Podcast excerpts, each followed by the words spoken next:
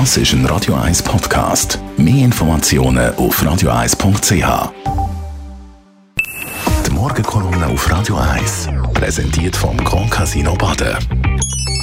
Grand Casino Baden.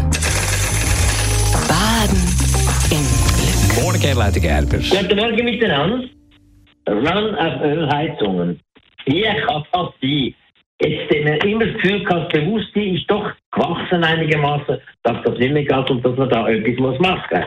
Es ist doch so, dass Öl und Gas in der Schweiz fast zwei Drittel von der Raumwärme bereitstellen. Also sehr ein grosser Teil und damit auch der Heizungssektor etwa ein Drittel von allen CO2-Emissionen verursachen.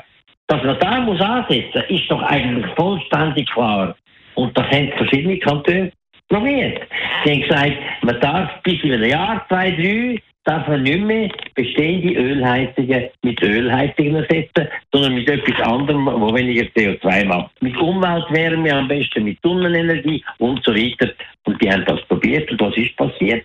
Die Reaktion von der Hauseigentümer oder von vielen Hauseigentümern ist gerade umgekehrt. Die haben gesagt, oh, dann kann ich in drei Jahren meine Ölheizung nicht mehr setzen, also mache ich das jetzt noch ganz schnell.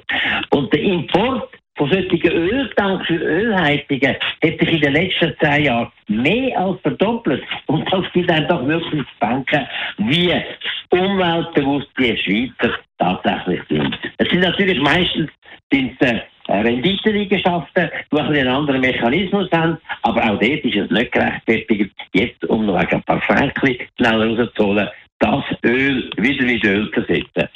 Die Situation ist ja so, dass man tatsächlich kann, mit anderen Energieträgern, mit Umweltwärme, mit Erdsonden, mit und so weiter, mit Holz, könnte da einen grossen, grossen Beitrag leisten. Aber offenbar ist das sehr viel schwieriger, als man geglaubt hat. Aber in dieser Diskussion geht ein anderer Punkt noch ganz unter.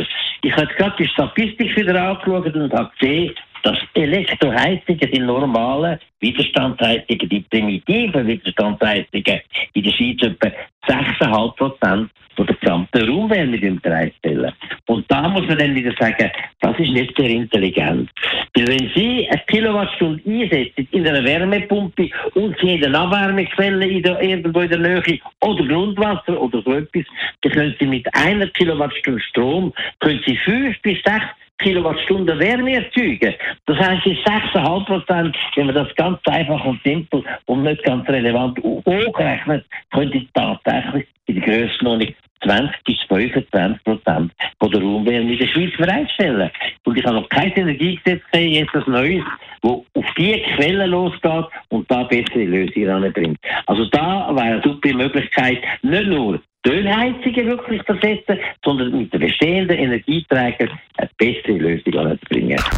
Die Morgenkolumne auf Radio 1.